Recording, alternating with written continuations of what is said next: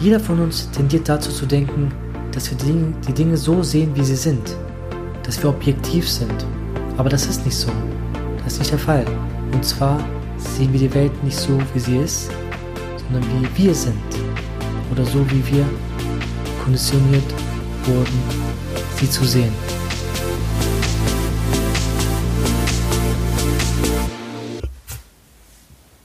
Baucheck 24 von Thailand Karul. Hallo und herzlich willkommen zum Baucheck 24 Podcast mit dem richtigen Mindset zu deiner Wunschimmobilie. In dieser Folge geht es um eine Zitate-Folge. Und zwar möchte ich gerne drei bzw. vier Zitate vorstellen und anhand dessen mal meine Erfahrungen mitteilen und dich dazu einladen, dir auch Gedanken zu machen, wie du das für dich persönlich aufnimmst. Fangen wir direkt mit dem ersten Zitat an. Und zwar, das ist von dem römischen Philosophen Seneca. Es ist nicht entscheidend, den Leben mehr Jahre zu geben, sondern den Jahren mehr Leben.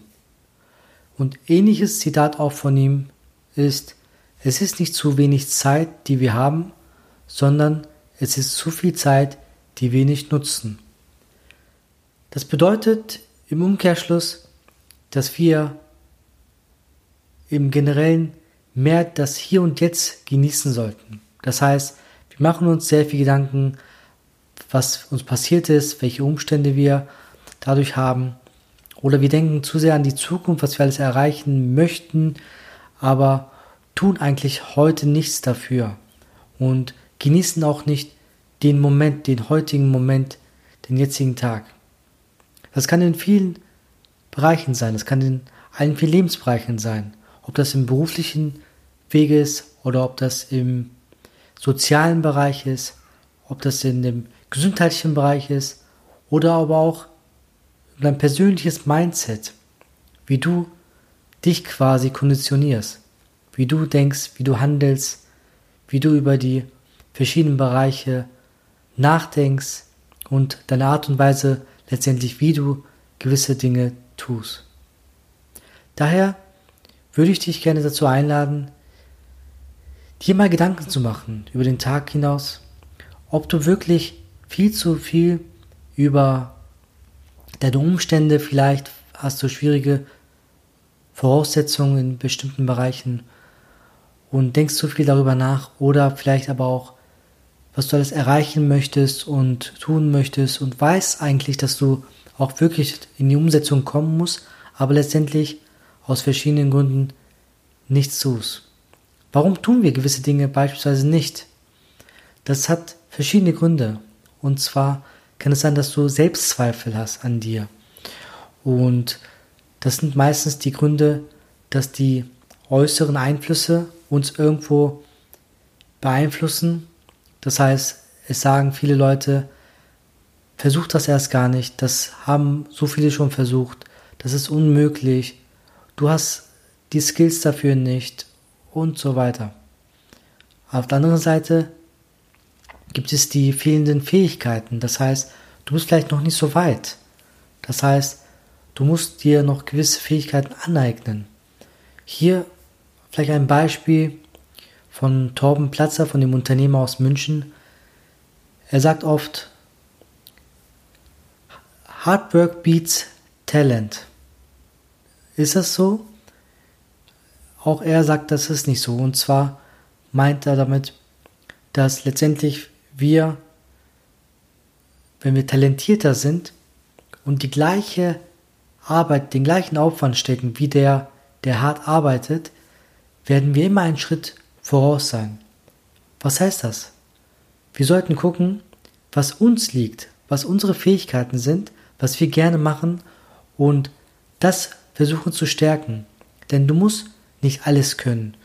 Du sollst gucken, was du gut kannst und das versuchen aufzubauen.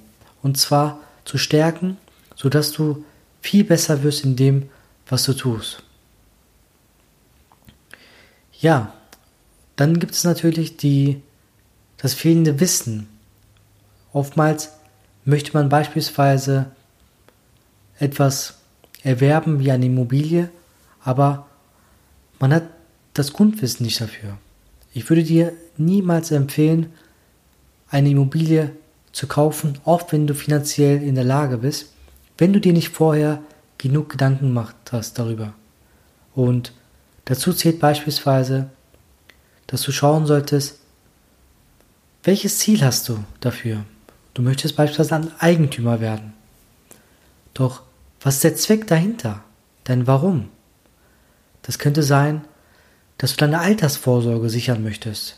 Quasi zusätzlich zu deiner Rente, was du gegebenenfalls bekommen wirst, mehr oder weniger, dass du halt guckst, dass du etwas aufbaust, dass du etwas Zusätzliches hast, wo du keine Miete bezahlen musst, wo du vielleicht kein Darlehen bezahlen musst und die Immobilie an Wert ja hat.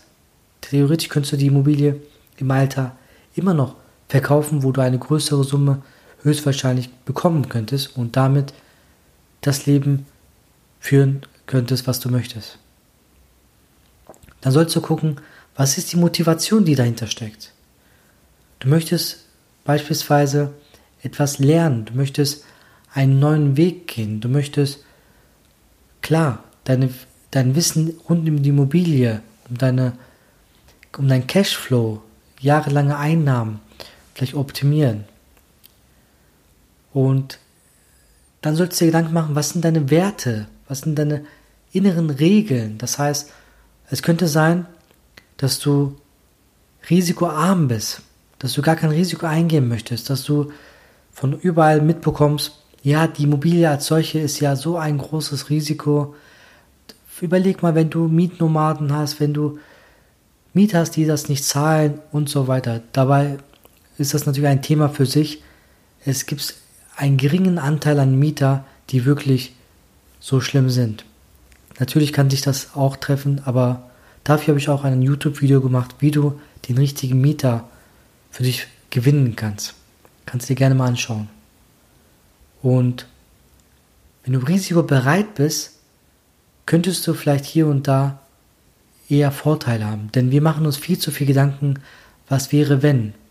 Aber oftmals trifft das gar nicht ein. Du sollst natürlich nicht blauäugig an die Sache rangehen, aber du sollst auch nicht viel zu viel dir Sorgen machen, Angst haben. Dann sollst du dir Gedanken machen, wie du denn wirklich diese Immobilie erwerben kannst, beispielsweise. Du sollst natürlich gucken, was ich eben gerade gemeint habe, dass du keine, nicht blauäugig irgendwo an so eine große Investition gehst. Das heißt, du sollst schauen, dass du deine Partner mit ins Boot holst. Du sollst deine Ist-Situation analysieren. Wo stehe ich gerade? Wo, was mache ich gerade? Was sind meine beruflichen Skills? Was sind meine sozialen Skills? Was ist mein Wissen über dieses Thema? Wohnst du in einer Wohnung? Wohnst du in einem Haus? Hast du einen Beruf, was dich vielleicht den ganzen Tag kostet oder nicht? Hast du eine Familie oder bist du Single? Je nachdem sollst du deine Erfahrung mit ins Spiel äh, bringen. Du sollst gucken, welche Kontakte du hast, beispielsweise mit den Bankberatern, mit den Immobilienmaklern, mit den Handwerkern, mit den Anwälten Kontakt aufnehmen, etwas aufbauen, bevor du etwas kaufst. Nicht erst, wenn du in der Situation bist, dass du was kaufen möchtest, denn meist ist das dann etwas schwieriger. Es ist nicht unmöglich, aber es ist schwieriger natürlich auch, dieses Gewissen zu haben, dass man ein ruhiges Gewissen hat und zu sagen, um zu sagen, das war die richtige Entscheidung. Aber wenn du natürlich dich mit Experten abstimmst, fühlst du dich auch viel sicherer an der ganzen Geschichte. Und das würde ich auf jeden Fall empfehlen. Und dann natürlich, wenn du die Ist-Situation beispielsweise dir aufgeschrieben hast, auf die linke Seite sollst du gucken, wie, die, wie der Soll-Zustand, die Soll-Situation sein soll. Und zwar musst du dir eine Lösung herausarbeiten. Du sollst gucken, was möchte ich gerne erreichen? Was habe ich für ein Hauptziel? Und da sollst du vom Groben in die Detailtiefe gehen. Das heißt, ich möchte ein Haus. Ich möchte ein Haus in Hannover. Ich möchte ein Haus in einem Stadtteil von Hannover. Ich möchte ein Haus in einer bestimmten Lage, in einer Straße. Ich möchte gerne eine Immobilie kaufen, die vielleicht so und so viel kostet. Dafür muss ich vielleicht ein Eigenkapital haben. das musst du dir ersparen. Das musst du gucken, dass du vielleicht mit Handwerkern dich zu dir zur Seite holst, dass du mit denen gewisse Arbeiten machen kannst, wo du dann vielleicht nicht so viel Kredit nehmen musst. Dass du schaust, dass du gewisse Leistungen selber erbringen kannst. Und so weiter und so fort. Und letztendlich kommen wir jetzt auch zum nächsten Zitat. Das baut gut aufeinander auf, denn was ich eben gerade gemeint habe, ist, du sollst überlegen, wie der Sollzustand sein soll. Und der Stephen Covey hat in seinem Buch Die sieben Wege zur Effektivität gesagt, Begin with the end in mind. Das heißt, stell dir das Ziel vor die Augen. Und zwar sollst du überlegen, was möchtest du überhaupt erreichen? Wo möchtest du hin? Und das ist meistens einfacher, wenn du dir etwas visualisierst, wenn du dir etwas vorstellst, was du gerne haben möchtest. Und dann kannst du auch eher die Schritte aufschreiben. Das heißt, du guckst dir ein Endziel an, sagst, du möchtest in fünf Jahren ein Haus. Was musst du dafür tun? Was ich eben gerade geschildert habe. Das brichst du über die Jahre, über die Monate bis hin zu den Wochen bzw. Tage auf. Und dann ist die Wahrscheinlichkeit größer, dass du gewisse Zwischenmeilensteine auch erreichst. Das heißt, ein Zwischenmeilenstein kann sein, du möchtest ein Haus haben für 300.000 Euro, du brauchst 15% Eigenkapital, das wären 45.000 Euro. So, wie schaffst du das, dass diese 45.000 Euro sparst? Du hast fünf Jahre Zeit, du hast einen Plan, dass du arbeiten musst. Du guckst, wie viel kannst du zur Seite legen. Kannst du denn von deinen Freunden, Familienmitgliedern, Bekannten etwas leihen? Oder musst du zusätzlich Kredit nehmen, gegebenenfalls? Das sind so Überlegungen, die du dann machen kannst, die du dann festhalten kannst und die du auch verfolgen kannst und auch solltest. Daher schau, dass du wirklich das Ende in deinem Kopf hast, was du gerne erreichen möchtest und arbeite dich Schritt für Schritt auf dieses Ziel hin. Da würde ich dir auch die Unterscheidung zwischen Effektivität und Effizienz nochmal wiedergeben wollen. Und zwar, Effektivität bedeutet, die richtigen Dinge zu tun. Das heißt, du hast ein Ziel wie eine Dartscheibe und wenn du die Dartpfeile wirfst, kannst du direkt in die Mitte quasi dein Hauptziel treffen. Und das ist Effektivität, das ist effektiv. Und beim Effizienz ist das so, die richtigen Dinge tun war beim Effektivität und die Dinge richtig tun ist beim Effizienz. Das heißt, Du tust zwar die richtigen Dinge, aber gegebenenfalls über Umwege. Das heißt, du lässt dir Zeit bei gewissen Bereichen, du baust dir diesen Kontakte nicht auf, die ich dir gemeint habe, du baust dir dein Eigenkapital nicht auf und dann stehst du auf einmal vor so einer Situation, vielleicht hast du eine Chance, die du nicht nutzen kannst, weil du halt diese Vorarbeit dafür nicht gemacht hast. Und da finde ich auch immer ganz gut, was ich unter Glück verstehe. Und zwar, viele sagen beispielsweise, ja, der hatte doch Glück, die hatte doch Glück.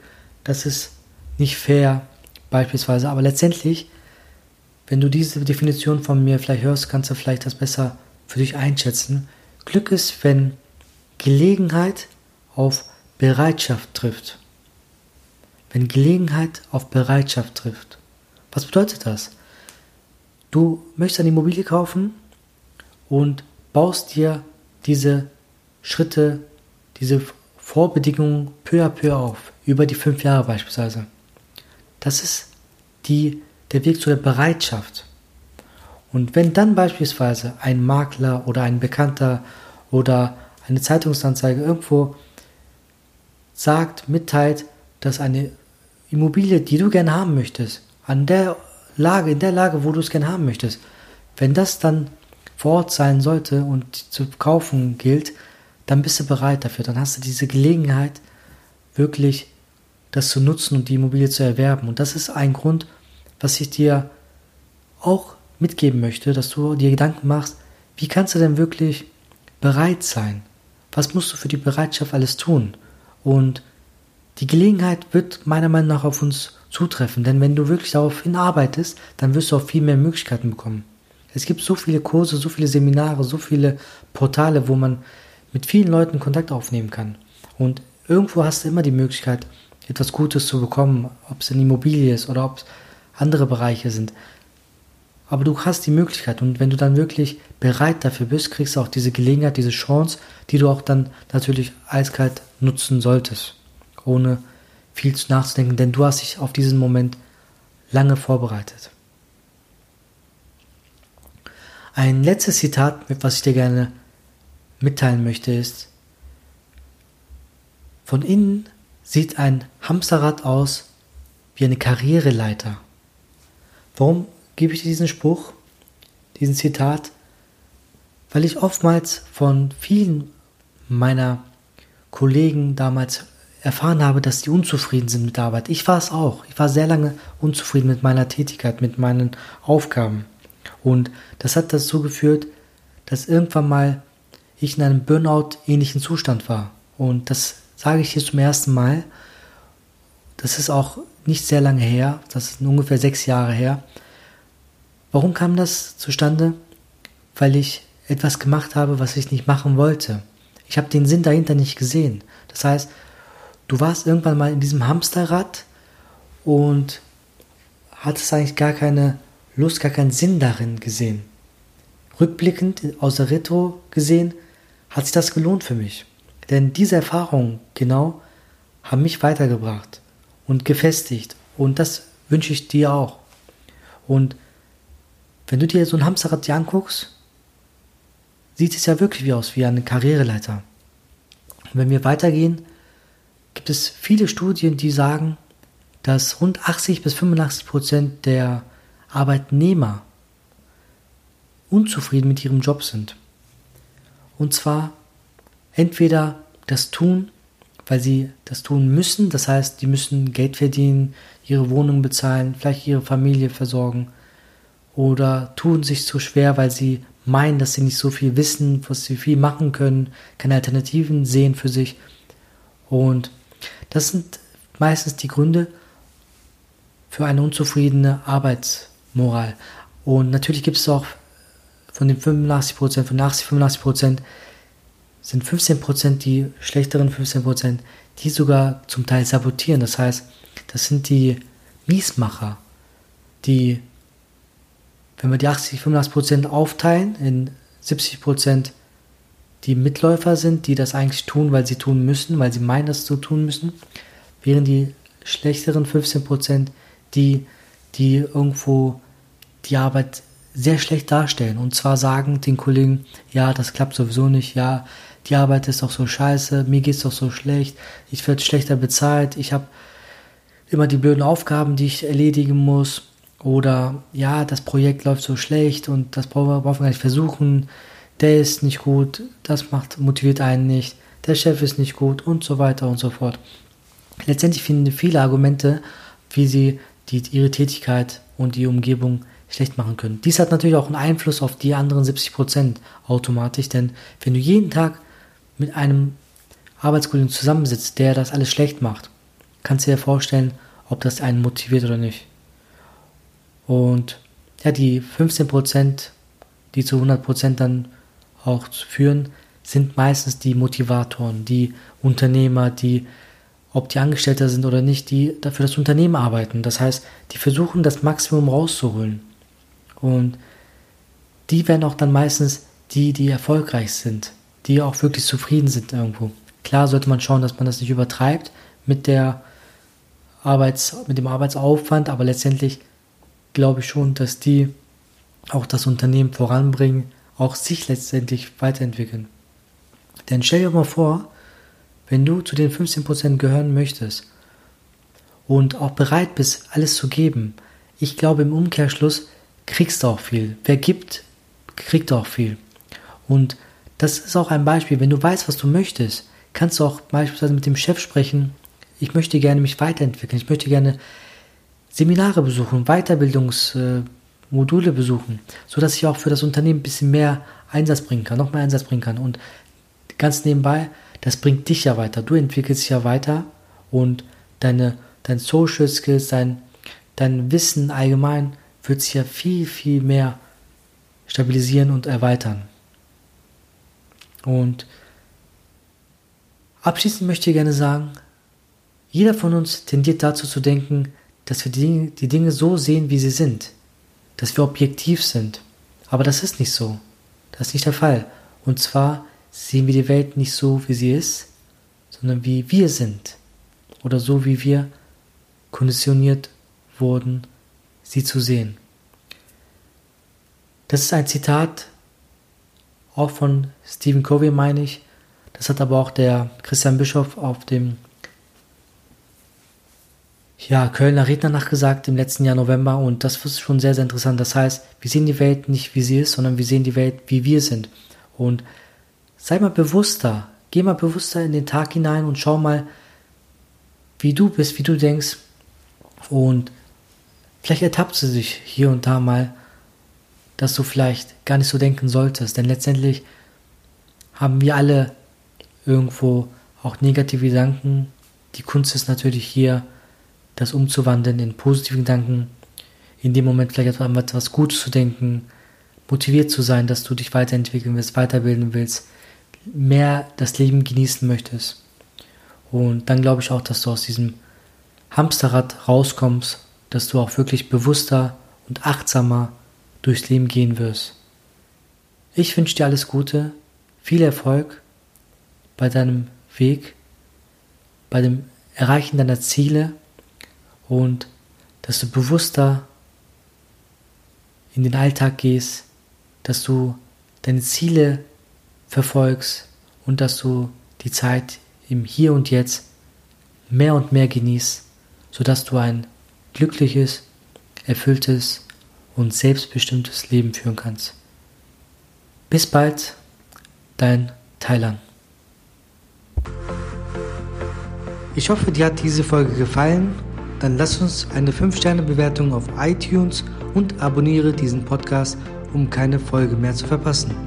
Schreib mir gerne noch ein Feedback bei Instagram unter thailand.kaidul oder gerne auch eine E-Mail an die podcast.baucheck24-online.de. Ich wünsche dir alles Gute und bis demnächst.